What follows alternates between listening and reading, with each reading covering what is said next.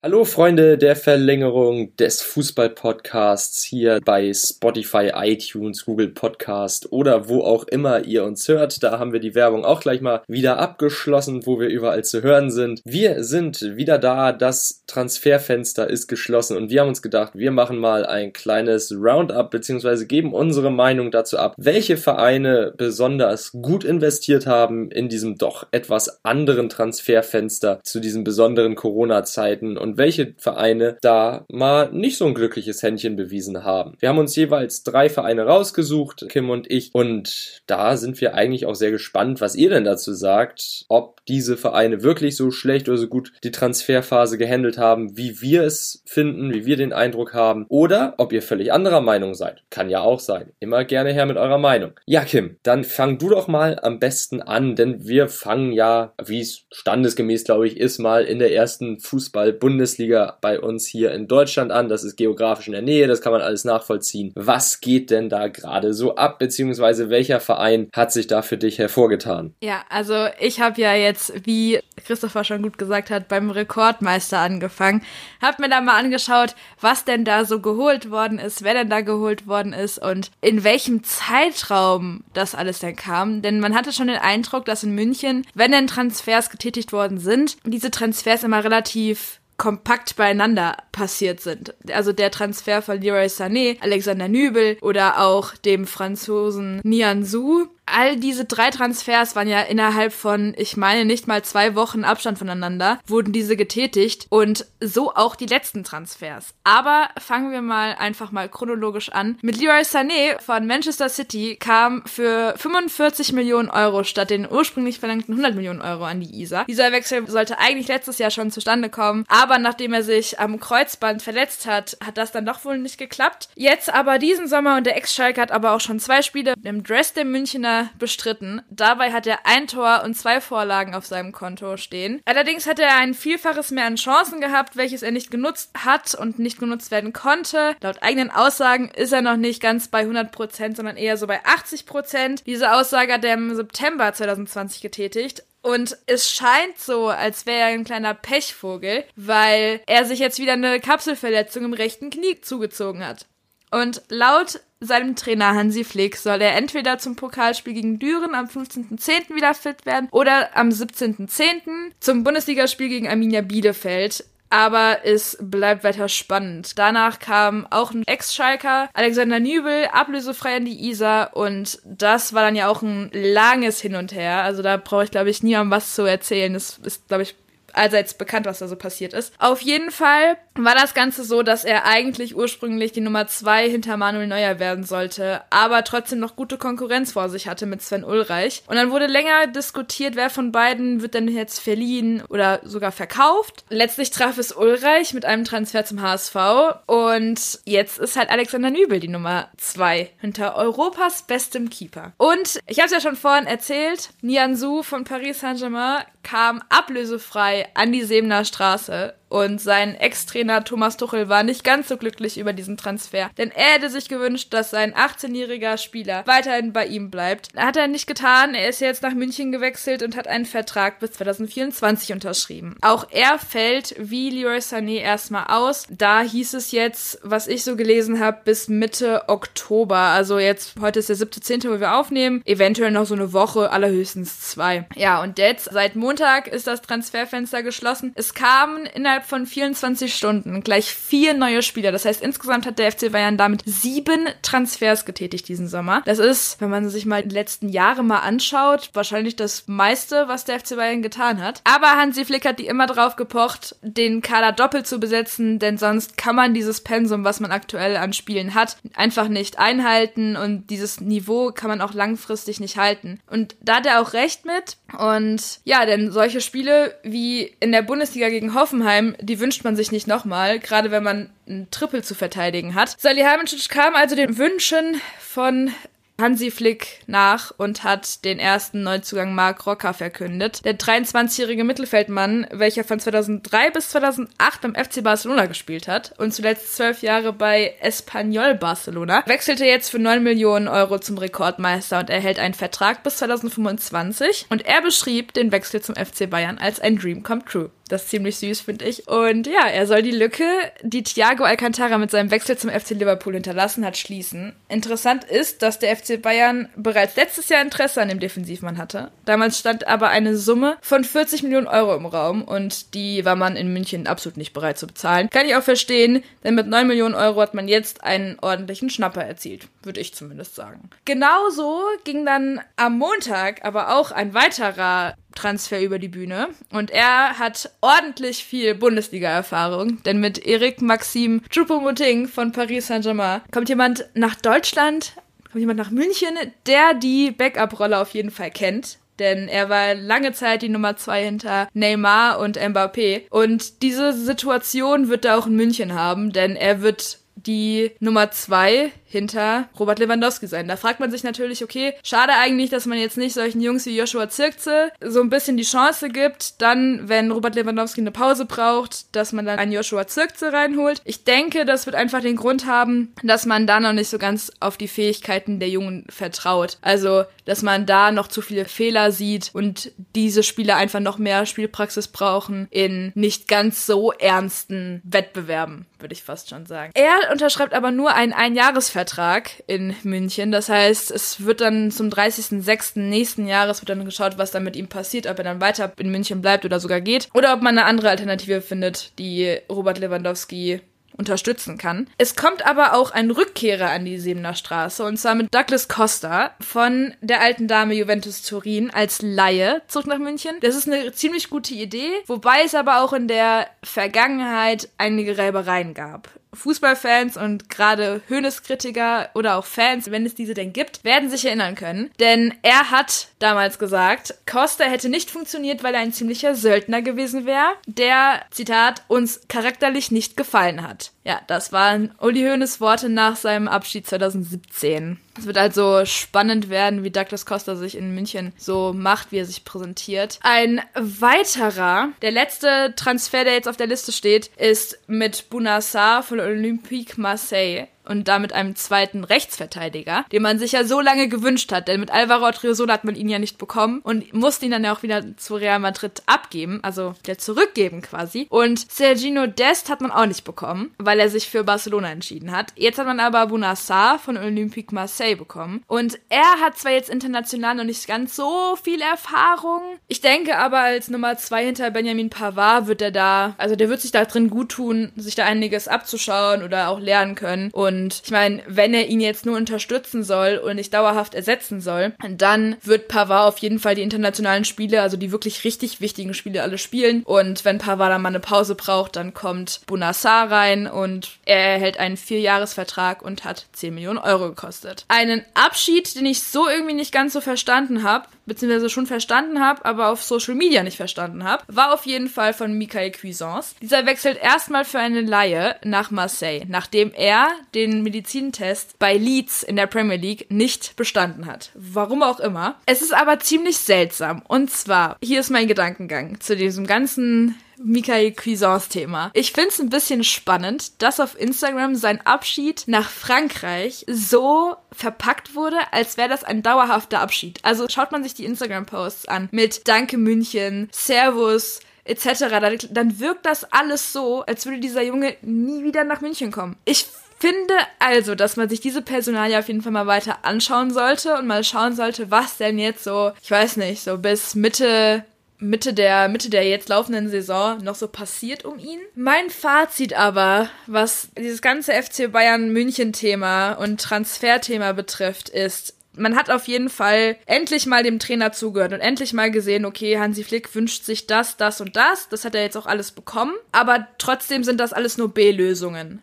So, das ist die Nummer eins. Und Nummer zwei finde ich ist halt auch ein bisschen problematisch, dass man nicht auf die jungen Wilden setzt dass man dann halt wirklich komplett neue Spieler holt. Ich kann es irgendwo schon verstehen. Ich finde es trotzdem schade, weil man hat nicht umsonst wirklich so gute Spieler, um sie halt ständig zu verleihen, Natürlich will man damit halt so ein bisschen Spielpraxis und sowas generieren und das ist alles selbstverständlich. Aber ich fände es trotzdem auch mal schön, wenn man ein bisschen mehr auf die jungen Spieler setzen könnte, wenn das Sinn macht. Ansonsten finde ich, dass der FC Bayern München wirklich alles richtig gemacht hat. Wirtschaftlich wirklich echt sehr, sehr gut gehandelt hat. Also keine überteuerten Transfers getätigt hat. Alles richtig schön runtergehandelt. Ich meine, wenn man sich Marc Rocker anschaut, man hätte den Jungen für 40 Millionen haben können letztes Jahr und hat den jetzt für 9 Millionen bekommen. Also alles richtig gemacht. Ich finde auf jeden Fall, der FC Bayern München geht hier als einer der Sieger raus aus dieser Transferperiode. Ja, sehe ich tatsächlich genauso. Alle Transfers, die da jetzt eingetütet wurden, die waren nicht überhastet äh, abgestimmt von Hassan Salihamidzic. Da hast du vollkommen recht. Man hat sich nicht dazu verleiten lassen, in den ersten drei Tagen des Transferfensters jetzt fünf neue Spieler zu holen, alle irgendwie ab 20 Millionen Euro. Nein, man hat gewartet und geguckt, wer ist noch auf dem Markt, bei wem können wir vielleicht mal anklopfen. Und die Preise, die da gezahlt wurden, die sind wirklich vernünftig. Und ein Rocker, der ist die 9 Millionen allemal wert. Ein Saar, wenn der ein bisschen Erfahrung sammelt, wenn der da die Backup-Rolle hinter Pavard einnimmt, das tut ihm gut. Wenn der spielt, glaube ich, wird er solide Leistung bringen. Ein Douglas Costa glaube ich immer noch, dass der schneller und wendiger ist als mancher Bundesliga-Verteidiger und das wird dann auch was bringen. Ein Chupomoting, da meintest du ja, dass der das ja gewohnt ist, die zweite Rolle zu spielen. Genauso sehe ich das auch. Also ich meine, Paris, da war klar, wenn Neymar, Mbappé, Cavani und Icardi alle fit sind, klar, Cavani dann irgendwann nicht mehr, aber Icardi, wenn die drei fit sind da vorne, dann wird Chupomoting nicht spielen und damit hat er sich auch abgefunden und ich glaube nicht, dass er sich jetzt in München irgendwie beschweren muss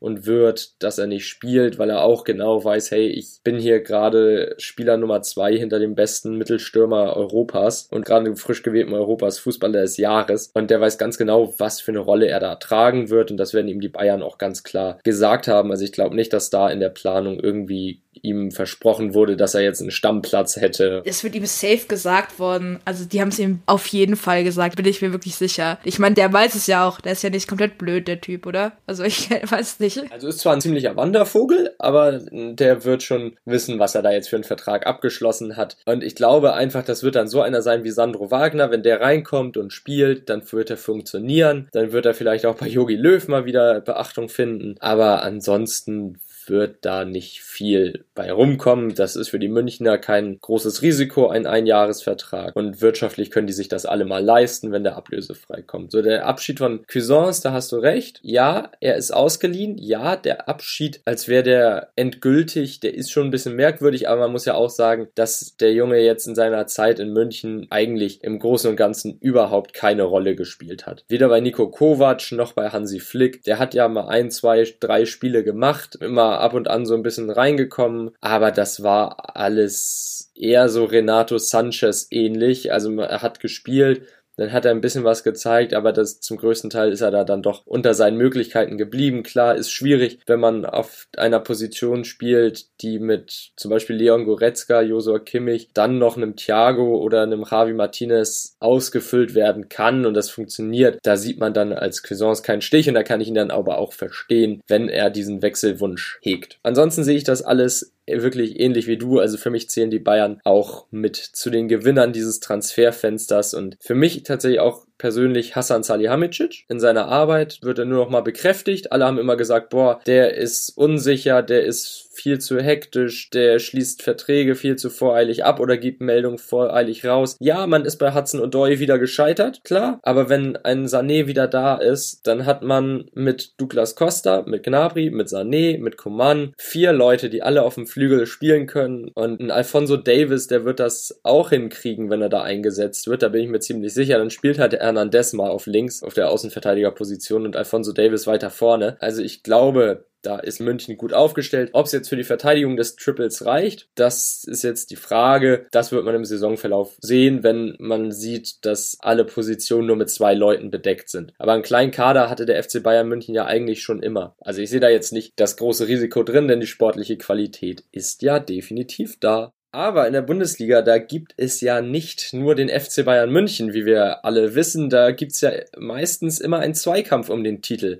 Mal abgesehen von den letzten beiden Jahren, da war es ein bisschen offensichtlicher. Ah, okay, sind wir ehrlich, die letzten Jahre, seit Pep Guardiola in München übernommen hatte, da war es ein bisschen deutlicher. In Deutschland, da gibt's ja noch Borussia Dortmund. Und die Gelben, die haben sich diesen Sommer clever verstärkt, meiner Meinung nach. Und zählen für mich zu den absoluten Gewinnern dieses Transferfensters. Denn mit Emre Can, der war letztes Jahr ja schon per Laie von Juventus Turin gekommen, hat man einen Spieler geholt, der wirklich funktioniert hat in der Mannschaft, mit 25 Millionen Euro Ablöse, auch ein wirklich preiswertes Angebot abgegeben hat da konnte der BVB eigentlich nur zuschlagen und das hat sich auch gelohnt. Man hat einen Leader geholt, emotional, spielerisch hat der Mann auch was drauf. Also eigentlich eine perfekte Lösung und er passt einfach von der Einstellung her in den Ruhrpott. Mit Jude Bellingham kam ein super Nachwuchstalent aus England von Birmingham City, bei dem ich erst kritisch gegenüberstand, boah, ist der wirklich 23 Millionen Euro wert mit seinen jungen Jahren? Ich meine, der ist erst 17 Jahre alt. Ist es da schon wirklich so weit, dass man da 23 Millionen zahlt. Und was ich bisher von ihm gesehen habe in der Bundesliga und in der Vorbereitung, ja, der ist sie wert. Ein Pressing-Monster, eine echte Maschine, bindet sich spielerisch mit ein, hat auch schon einen Assist in drei Spielen jetzt. Also das ist wirklich stark, was der Junge abliefert.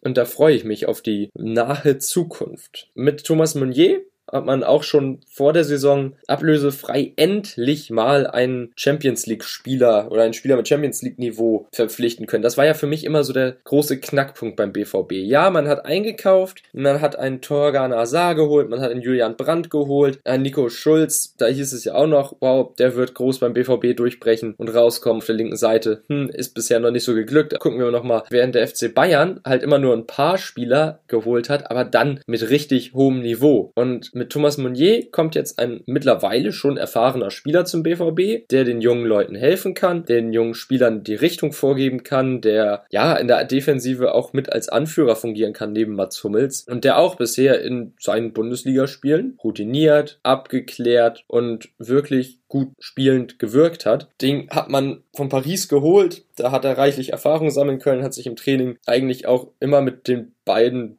mit den beiden besten Dribblern und schnellsten Spielern der Welt messen können. Gut, Neymar möchte ich jetzt nicht behaupten, dass das der schnellste oder der schnellste Spieler der Welt ist. Da sehe ich andere vorne. Aber trotzdem im Dribbling macht ihm ja von den Bewegungen her kaum einer was vor. Und da hat er Erfahrung sammeln können. Und ich glaube, das kommt ihm jetzt in der Bundesliga wirklich zugute. Und da kann der BVB sich nur freuen, dass man so ein Schnäppchen geschlagen hat und so einen Spieler ablösefrei holen konnte. Weitere Spieler wären zum Beispiel Renier von Real Madrid per Laie oder Immanuel Peray und Yusufa Mokuku, über den wir ja auch schon gesprochen haben. Und bei den beiden, muss ich sagen, freut es mich sehr, dass Dortmund den Mut hat, auf Spieler aus der eigenen Jugend zu setzen. Völlig entgegen dem Trend, den der FC Bayern verfolgt, dass man die eigenen Spieler verleiht. Zum Beispiel in Adrian Fein, der bei Regensburg, dem HSV, war in den letzten zwei Jahren und jetzt zu Eindhoven verliehen wird. Der BVB setzt auf seine eigenen Spieler. Und ich finde, das ist eigentlich für die nächsten ein, zwei, drei Jahre wirklich klasse und hat wirklich Potenzial und man baut sich seine Mannschaft eigentlich selber auf und es kommt kostengünstiger und den Jungs macht Spaß. Die kriegen Spielpraxis und das ist eigentlich auch nur anziehend für weitere Jugendspieler mit riesigem Talent. Ich finde, dass auf jeden Fall Dortmund da gerade mit seinen jungen Spielern alles richtig gemacht hat. Und ich freue mich richtig auf einen Mukoko. Ich kann es kaum erwarten, bis der Geburtstag hat, bis der endlich mal spielen kann. Weil daran hapert es ja aktuell, dass er noch nicht alt genug ist. Aber ich freue mich richtig, wenn er endlich alt genug ist. Und ich dann endlich sehen kann, was er dann mit den ganz großen Jungs da so verzapft. Aber ich kann dem allem eigentlich nichts hinzufügen. Du hast es perfekt beschrieben. Und ja, wie gesagt, mein Problem beim FC Bayern war ja auch, dass die jungen Wilden da abgeschoben werden und Dortmund macht das alles richtig, indem die ihre jungen Wilden behalten. Und da kann auch noch so viel Kritik, finde ich, von Uli Hoeneß kommen dass man dann sagt, man müsse bei Dortmund Spieler verpflichten, die das Dortmund-Gehen haben und dann beim BVB bleiben wollen. Aber Dortmund hat es ja geschafft, einen Jadon Sancho zu halten. Man hat heimlich verlängert und Man United jetzt zweimal abblitzen lassen mit einem Angebot, mit einem wirklich hohen Angebot, wie es verlautbart wurde. Also ich glaube tatsächlich, Borussia Dortmund stellt da eine Truppe zusammen, die in den nächsten zwei, drei Jahren den Bayern wirklich Kopfschmerzen bereiten wird. Und ich glaube, die Bayern wissen das auch, dass Borussia Dortmund dafür weniger Geld eine Truppe aufstellt, die wirklich wettbewerbsfähig ist. Der BVB, der hat jetzt in der Bundesliga schon gezeigt, was er kann, beziehungsweise angedeutet, was er kann. Ich glaube, die können noch viel mehr, wenn die mal richtig mit Tempo spielen und das richtig durchziehen, dann sind die eigentlich von keiner Defensive in der Bundesliga aufzuhalten. Der Ausrutscher dagegen Augsburg, der kann mal passieren am Anfang der Saison Saison. Das sollte man schnellstmöglich abschalten. Das gehört bei solchen jungen Spielern dazu. Klar muss man auch wieder sagen, boah, Dortmund verblödelt den Titel, wenn das so weitergeht, wenn man solche Patzer drin hat. Aber das gehört dann zum Lernprozess dazu. Und deshalb glaube ich, dass in einem, zwei, drei Jahren der BVB endlich mal wieder den Münchnern bis auf drei Punkte dran sein wird. Aber Kim, genug vom BVB. Du hast dir ja auch noch zwei weitere Teams rausgesucht, über die du gerne sprechen würdest. Dann such dir mal aus, mit welchem du jetzt weitermachst. Ja, ich glaube, ich nehme jetzt mal mein Negativbeispiel, weil dann hab ich das hinter mir. Darf ich raten, welches es ist? Ich nehme mal an, der Verein kommt auch aus Deutschland, liegt in unmittelbarer Nähe zu Dortmund und es ist eigentlich die Mutter aller deutschen Derbys, nämlich der FC Schalke 04. Ja, die Königsblauen, das hört einfach nicht auf, dass sie einem Kopfschmerzen bereiten. Also ich glaube, langsam, die wollen einfach, dass ich Kopfschmerzen bekomme. Ich weiß es nicht. Ich weiß es nicht. Naja gut, Spaß beiseite. Ich habe mich mal so ein bisschen damit beschäftigt und ich habe ja schon vor ein paar Tagen mal gesagt, dass es den Eindruck macht, als würde Schalke sich regelmäßig oder in regelmäßigen Abständen eher gesagt bei Freddy Bobic melden und da mal nach Spielern fragen. Danny da Costa ist es bis jetzt noch nicht geworden. Und ich meine, das Transferfenster ist jetzt auch schon zu. Das heißt, Danny da Costa wird es jetzt auch erstmal nicht mehr werden. Es hätte mich aber nicht gewundert, denn ja, insgesamt, wenn ich die Liste hier so sehe, haben die Königsblauen von der Frankfurter Eintracht zwei Spieler bekommen. Und zwar mit Paciencia einer und mit Frederik Röno. Beide wurden ausgeliehen, dann aber auch noch mit Ibisevic von Hertha einen ablösefreien Transfer bekommen. Finde ich alles, ich weiß nicht, also irgendwie fühlt sich das so an, jeder, der irgendwie nicht so viel, wo man halt nicht mehr so viel sieht drin, wird da hingeschickt und jeder, der halt irgendwo ja, ich, wenn ich das jetzt auch so sehe, Marc Uth war in Köln nie so wirklich der Liebling und wurde auch echt oft beschimpft und, ra und äh, rausgerufen und so. Ist zurück in Schalke. In, auf Schalke macht er jetzt auch nicht wirklich Glanzleistungen. Also finde ich alles ein bisschen schwierig. Ich finde generell bei Schalke läuft's all in all überhaupt nicht gut. Und die Zugänge sind auch irgendwie schwierig, die Abgänge auch. Das hat wahrscheinlich jetzt schon jeder mitbekommen. Sebastian Rudi war letzte Saison ausgeliehen worden zur TSG Hoffenheim und jetzt ist er wieder Hoffenheim-Spieler und das sogar zum dritten Mal. Das Lustige an der Geschichte ist, es ist eigentlich überhaupt nicht witzig, das ist eigentlich sogar traurig, muss man schon fast sagen. Also es ist wirklich echt hart, dass Hoffenheim nicht sein gesamtes Gehalt bezahlen wird, sondern Schalke sogar einen ziemlich großen Teil davon übernehmen wird. Und er wird auch nicht 6 Millionen Euro verdienen, sondern 3 Millionen und davon übernimmt Schalke 04, die aktuell sowieso nicht ganz so flüssig sind, auch noch ein Teil. Das finde ich halt irgendwie schon seltsam. Abgesehen davon haben sie ja jetzt auch einen neuen Trainer, einen neuen Co-Trainer, der ja auch ordentlich auf die Mütze bekommt, ständig in irgendwelchen Interviews von Peter Neurohr zum Beispiel jetzt neulich. In der Sportbild wird dann da gesagt, dass, oder ich meine, es wäre die Sportbild gewesen, dass das ja irgendwie ein ziemlicher Schlag oder so ein Affront gegen jeden ausgebildeten Trainer wäre wäre, der auf Jobsuche ist. Und ja, das stimmt. Mit Naldo da als Co-Trainer, hm, ich weiß nicht. Ich möchte jetzt nichts über die Kompetenz sagen. Das soll jeder selbst beurteilen. Aber ich finde es halt irgendwie schwierig. Schalke macht halt momentan nicht so viele gute Entscheidungen. Und ich finde,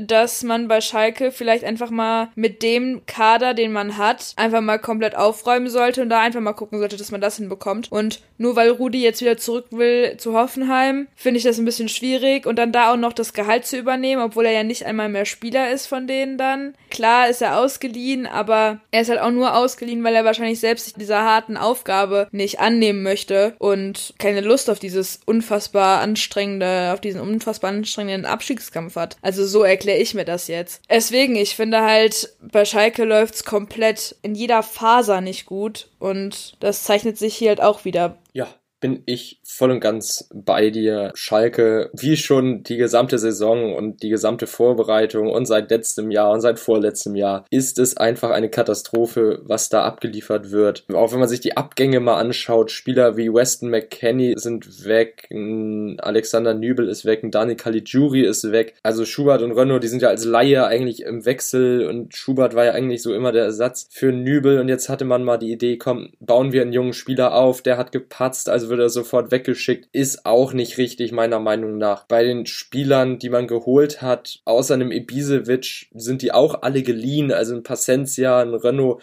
ein Kilian Ludewig, der jetzt da auf der rechten Verteidigerposition für Rudi gekommen ist, der soll jetzt plötzlich den Starterjob übernehmen. Der kam von RB Salzburg. Lass den Jungen doch vielleicht erstmal eine Eingewöhnungsphase. Der ist ja auch erst 20 Jahre alt. Also mal sehen, was der hinlegen kann. Wenn man sich die sonstigen Zugänge anguckt, dann sind da fünf Spieler aus den U-Mannschaften, die hochgezogen wurden oder aus der zweiten Mannschaft. Also das ist alles nicht bombastisch, was Jochen Schneider da an Land ziehen konnte und dafür, dass er ja angeblich so ein großes Netzwerk hat, ist das meiner Meinung nach viel zu wenig, was an Spielermaterial am Ende herausgesprungen ist. Und die Ablösesummen, ja, muss man nicht drüber reden. Gab keine. Nur Leihgebühren. Und warum man jetzt einen Gonzalo Pacencia holt, Tom hat es ja in der letzten Folge gesagt, in der wir nur über Schalke gesprochen haben, ist ihm völlig unverständlich, obwohl auf der Verteidigerposition viel größere Bedürfnis herrschte. Naja, man kann Schalke ja eigentlich nur alles Gute wünschen, aber mit so einem Kader und so einer Zusammenstellung, da hat er mich auch Michael Reschke vollkommen versagt, finde ich. Wenn man es feiert, dass ein Weston McKenney jetzt zu Juventus Turin verliehen ist und dann eigentlich zum Schnäppchenpreis, muss man ja eigentlich tatsächlich sagen, von 20 Millionen Euro verpflichtet werden könnte. Ein Oscan Kabak hat man für 15 Millionen Euro geholt, das übersteigt diesen Preis nur um 5 Millionen Millionen, wenn man dann noch die Transfersumme für Benito Raman dazu rechnet, dann hat man schon mit zwei Spielern, die man letzte Saison geholt hat, mehr ausgegeben, als man wieder einnimmt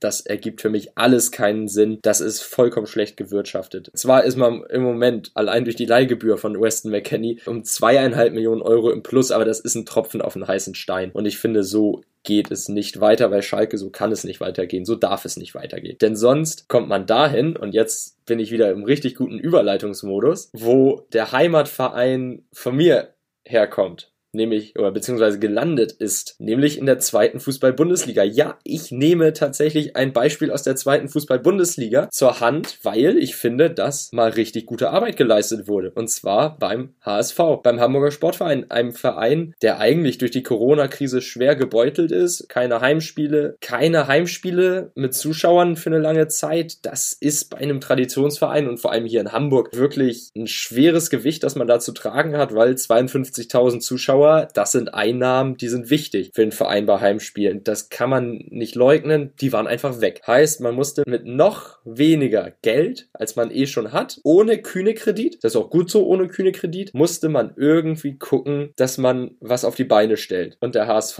hat es geschafft, innerhalb dieser Transferperiode für sechs Spieler nicht mehr als 600.000 Euro auszugeben. Tatsächlich ist der einzige Spieler, für den eine Ablöse fällig wurde, Moritz Heyer vom VfL Osnabrück. Den hat Tione aus Osnabrück mitgebracht, einen Tag oder zwei Tage vor, vor dem ersten Spieltag. Und der Junge ist gleich gestartet und hat super funktioniert gegen Düsseldorf. Jetzt auch in den letzten Spiel, im letzten Spiel hm, vor dem dritten Spieltag, also im zweiten Spieltag, hat er auch klasse gespielt. Gegen Aue das Spiel, das hat ja nicht stattgefunden, Corona-bedingt, weil bei Aue ja zwei positive Tests vorhanden waren. Aber trotzdem, der Junge hat schon was gebracht. Und die Innenverteidigung war ja sowieso beim HSV so eine Problemzone in der letzten Saison. Timo Letschert und Rick van Drongelen haben es in der letzten Saison einfach nicht gebacken bekommen. Und jetzt hat man noch einen Toni Leistner dazu geholt, der bei den Queens Park Rangers Härte, britische Härte zu spüren gekriegt hat und gelernt hat. Letzte Saison an Köln verliehen war, da überzeugt hat. Und den hat man auch ablösefrei bekommen. Und vom ersten FC Köln, ja, da muss man eigentlich nichts sagen. Der neue Rekordtorschütze der zweiten Bundesliga, Simon Terodde, oder ganz ganz einfach Torodde, wie ihn die lieben Fans nennen, der spielt jetzt beim HSV und damit hat man sich wirklich einen Wunschkandidaten geholt, der weiß, wie man in der zweiten Liga Tore schießt. Und man musste auch hier nicht mal eine Ablösesumme zahlen. Also was mich sehr überrascht hat, weil ich erst dachte, oh okay, Köln wird den nicht so einfach gehen lassen, das Gehalt uh, ist schwierig, das macht dem Mann nichts, der hat tatsächlich auf Gehalt verzichtet,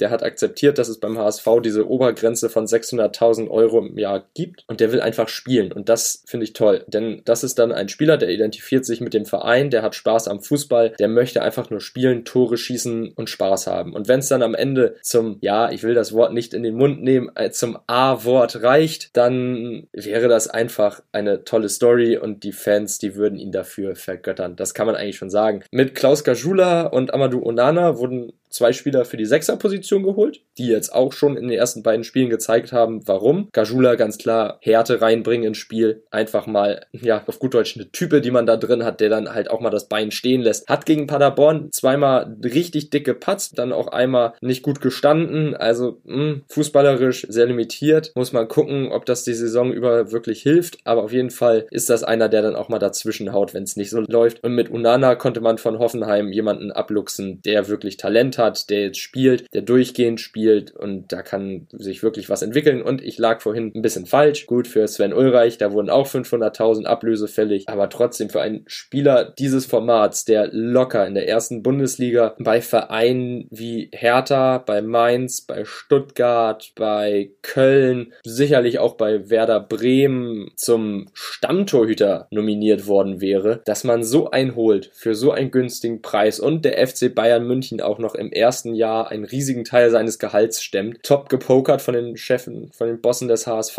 Man hatte Julian Pollersbeck abgegeben, man hatte nur noch zwei Torhüter im Kader. Kann man machen, ist aber eigentlich zu wenig. Einen dritten braucht man. Und dann so ein Blockbuster-Deal für die Verhältnisse zweite Liga und HSV zu holen, das ist richtig, richtig stark und da kann man eigentlich den Verein nur beglückwünschen, dass man es geschafft hat, so einen Torhüter zu holen, der die Diskussion auch sofort beendet. Ich glaube, jetzt ist nicht mehr die Frage, spielt Heuer Fernandes, spielt Ulreich oder spielt Mickel? Nein, jetzt wird Sven Ulreich spielen und da gibt es gar keine Diskussion. Da kann sich Daniel Thune sehr, sehr glücklich schätzen, was die Chefs ihm da vorgesetzt haben. Also vielleicht reicht's ja, oder vielleicht schafft der HSV es dann ja diese Saison endlich. Ich will das A-Wort auch nicht sagen, weil damit hat man ja in, in Hamburg nicht ganz so gute Erfahrungen gemacht, ne, wenn man das schon vorher sagt. Aber vielleicht schafft es der HSV ja endlich mal eine Klasse weiterzukommen. Aber, ja, du hast schon ganz richtig gesagt, ich habe auch eben gerade noch was gelesen, dass der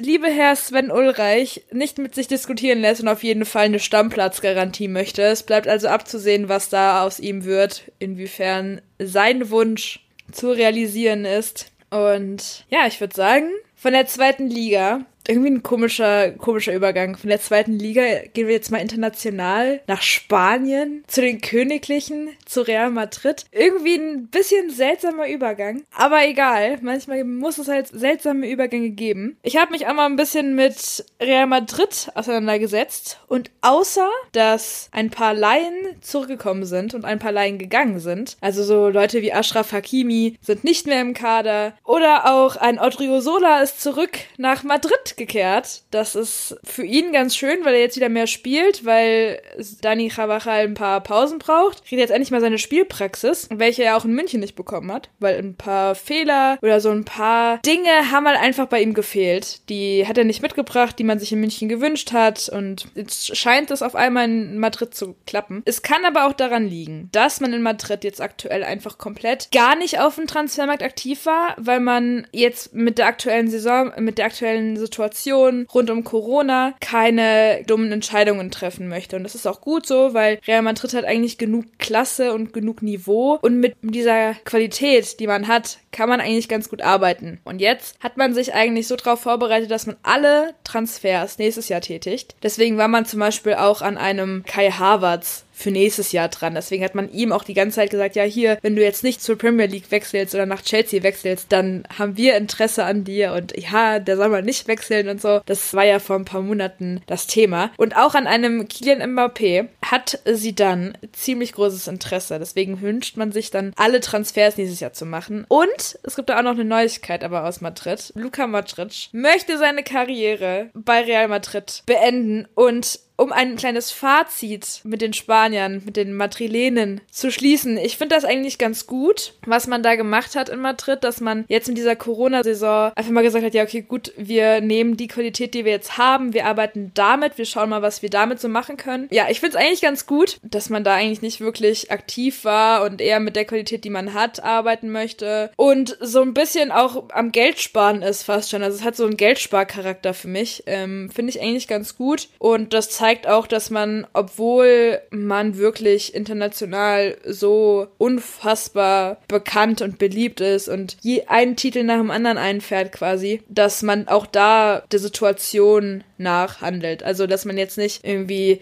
trotz unfassbaren Gehaltseinbußen und so weiter, dass man trotzdem, weil das gibt es ja auch im internationalen Fußball, dass man da wirklich Transfers tätigt, die nicht von dieser Welt sind. Wenn man da mal nach England schaut, hat man das ganz, ganz viel. Ich finde es aber gut, dass man jetzt in Madrid einfach mal den Tatsachen ins Auge geguckt hat und einfach gesehen hat, ja, okay, gut, wir müssen jetzt diese Saison nicht und es ist vielleicht auch besser, wenn wir einfach mal ein bisschen warten und dann können wir vielleicht nächstes Jahr noch mehr Geld in die Hand nehmen und dann was Besseres holen. Das ist eigentlich tatsächlich gar nicht mal so ein schlechter Plan, wie ich finde. Corona hat ja doch einiges durcheinandergewirbelt. Und ich finde, in Madrid wurde jetzt in den letzten Jahren wirtschaftlich sehr clever gearbeitet. Man hat viele junge Talente, vor allem aus dem südamerikanischen Raum, zu sich geholt und entwickelt jetzt unter sie dann auch seine eigenen Spieler weiter. Also man übernimmt praktisch das Barcelona-System von 2009 bis 2011, soweit ich mich erinnern kann. Also wirklich den Guardiola-Fußball zu seinen Hochzeiten oder Anfangs- und Hochzeiten, als eigentlich neun von elf Spielern aus der Barcelona-Mannschaft aus der eigenen Jugend kamen. Und sowas finde ich dann klasse. Klar ist dann immer die Frage, wie konkurrenzfähig ist man dann im internationalen Fußball. Aber auch da muss man sagen, die Zeit wird es zeigen. Und Luka Modric auch ein starkes Statement, dass der sagt, ich möchte da meine Karriere beenden, nach all dem, was er schon für diesen Verein geleistet hat und was er dafür Erfolge gefeiert hat. Kommen wir zum Abschluss von Madrid. Wir bleiben in Spanien zum großen Rivalen, zum FC Barcelona, dem Sorgenkind der europäischen Fußballmächte, würde ich einfach mal behaupten. Denn haben wir schon drüber gesprochen, gesprochen, der FC Barcelona in der Champions League sang- und klanglos, beziehungsweise gar nicht mal so sang- und klanglos, sondern mit ja, donnernden Fanfaren ausgeschieden gegen den FC Bayern München. Wie war es? 8 zu 2? Darüber haben wir ja auch schon mal gesprochen, ne? 8 zu 2 war es, ja. Das ist jetzt auch schon wieder sechs Wochen her, ne? Das ist eigentlich, also, das fühlt sich an wie, ich weiß nicht, wie vorgestern, aber es ist sechs Wochen her. Wahnsinn. Ja, verrückt. Und spätestens da war klar, in Barcelona muss sich was tun. Der Messi-Abgang wurde verhindert, obwohl er angekündigt war. Er wurde verhindert. Kann man sich drüber streiten, ob das so gut ist oder eher schlecht. Ich finde ja, der Neuanfang muss ohne Lionel Messi gelingen. Aber da kann ja jeder seine Meinung zu haben. Finde ich auch absolut in Ordnung. Auf jeden Fall wurde kräftig umgewälzt beim FC Barcelona. Spieler sind weg, bei denen man denken könnte, die haben echt Talent, Potenzial oder sind starke Spieler, die kann man doch nicht verkaufen. Ein Rafinha, der Bruder von Thiago, ist weg. Ein Luis Suarez ist weg. Ein Arturo Vidal ist weg. Ein Ivan Rakitic ist weg. Ein Arthur ist gegangen und zu meiner Freude, muss ich ja ehrlich gestehen, auch ein Nelson Semedo. Bei Nelson Semedo habe ich nie verstanden, wie dieser Mann bei Barcelona als Stammabwehrspieler spielen konnte. Der hat nicht dahin gepasst. Der war meiner Meinung nach viel zu schlecht für den FC Barcelona und die Wolverhampton Wanderers jetzt tatsächlich in meinen Augen irgendwas da in dem sehen, dass der den 30 Millionen Euro Ablösesumme wert ist. Da kann man sich in Barcelona eigentlich nur in die Hände klatschen, applaudieren und sich wundern, warum, wie und um Himmels Willen, Gott sei Dank ist der weg. Naja, vielleicht haben die ja, vielleicht haben die ja diese Szene, wo Alfonso Davis den hat stehen lassen. Vielleicht haben die das ja nicht gesehen. Vielleicht war bei denen dann auf einmal die Leitung irgendwie kaputt und dann haben die den Teil halt einfach nicht gesehen. Man weiß es nicht. Das ist eigentlich die einzige Vermutung, das kann gar nicht anders sein. Aber im Gegenzug zu diesen ganzen Abgängen hat man aufgerüstet, vor allem mit Jugend. Und ich war sehr überrascht, als man angekündigt hat, hey, wir geben Arthur ab an Juventus Turin und holen im Gegenzug Miralem Pjanic, der jetzt auch mittlerweile 31 ist. Und da habe ich erst gedacht, hö, nee, 30 ist er. Entschuldigung, 30 ist er. Da habe ich auch erst gedacht, hö, was will man denn jetzt damit? Das ist doch keine Verjüngungskur, wenn du einen 24-jährigen Arthur abgibst und einen 30-jährigen Pjanic holst. Aber von allen anderen vier Neuzugängen, die den FC Barcelona was gekostet haben, ist keiner älter als 22 Jahre. Ein Trinsao vom SC Braga hat 31 30 Millionen Euro gekostet. Ja, ist ziemlich teuer, hat bisher in der Liga auch noch nicht so viel gespielt. 59 Minuten in drei Spielen, hm, ist nicht so viel, aber da kann sich noch was entwickeln. Mit Serginho Dest ist endlich ein richtiger Rechtsverteidiger da, der gefehlt hat, seit Dani Alves den Verein verlassen hat. Mit Mateus Fernandes von Palmeiras und Pedri von Las Palmas hat man zwei Spieler geholt, relativ günstig für 7 und 5 Millionen Euro. Das tut dann ein Barcelona, das ja eigentlich wirtschaftlich nicht mehr so in der Lage ist, große Transfers zu stemmen stemmen nach den drei über 100 Millionen Transfers in den letzten Jahren. Ist aber immer noch eine Verstärkung und der Kader, der ist jetzt wirklich jünger, denn auch ein Ricky Puig wurde jetzt endgültig für den Kader nach oben gezogen, was ich klasse finde. Der hat in der letzten Saison wirklich gezeigt, was er kann und in den Einsätzen, die er hatte, hat er mich jedenfalls wirklich überzeugt, stark am Ball, Übersicht, erinnert, wie ich finde, sehr stark an Andres Iniesta vom Spielstil her und mit Frankie de Jong hat er da einen kongenialen Partner an der Seite. Also da wird man noch ganz viel Spaß haben an diesem Mittelfeld, das der FC Barcelona da jetzt aufzubieten hat und das ein ah, ja, okay, wie sage ich das? Das einzige Manko für mich ist, dass ein Wechsel vom Memphis Depay zum FC Barcelona daran gescheitert ist, dass man Usman Dembele nicht verkaufen konnte. Nicht, weil sich die Vereine Manchester United und der FC Barcelona nicht einig waren, sondern weil Usman Dembele seinen Vertrag deshalb nicht noch verlängern wollte. Der geht bis 2023. Der Spieler hat sich geweigert, ihn nochmal zu verlängern, denn es ging nicht um eine Laie, es ging wirklich um einen festen Wechsel mit Ablösesumme. Der hätte Barcelona es ermöglicht, Memphis Depay von Lyon loszueisen. Hat jetzt nicht geklappt, ist für mich das einzige Manko in dieser Transferphase, aber ansonsten finde ich, hat Barcelona überraschend gut gewirtschaftet und überraschend junge Spieler geholt, die wirklich was zeigen und zeigen können. Und ich glaube, da hat man jetzt die Zeichen der Zeit erkannt. Klar, der Kader, der muss immer noch verjüngt werden. Lionel Messi wird nicht jünger, ein Sergio Busquets wird nicht jünger, ein Piquet wird nicht jünger, ein Jordi Alba leider auch nicht. Also da muss man sich irgendwann in den nächsten ein, zwei Jahren umsehen, wen holt man da als Nachfolger. Aber für dieses Jahr hat man da ein Kader zusammen, der Hunger hat, der Talent hat und ich glaube, die werden diese Saison wieder unter die ersten drei kommen sowieso, aber auf jeden Fall den ersten oder den zweiten Platz machen. Man hat in den ersten Spielen jetzt schon gesehen, was dieser Kader leisten kann, hat den besten Angriff bisher nach drei Spielen mit acht Toren und es macht wieder Spaß, endlich wieder Spaß, Barcelona beim Fußballspielen zuzusehen. Also da hat Ronald Köhlmann wirklich gut aufgeräumt und da kann er wirklich drauf aufbauen. Es gibt natürlich noch ein paar mehr Mannschaften und Clubs, die wir da besprechen könnten, aber ich finde, wir haben uns gute Clubs rausgesucht. Ich würde sagen, wir haben genug gesprochen. Wir haben jetzt hier gut was auf der Uhr.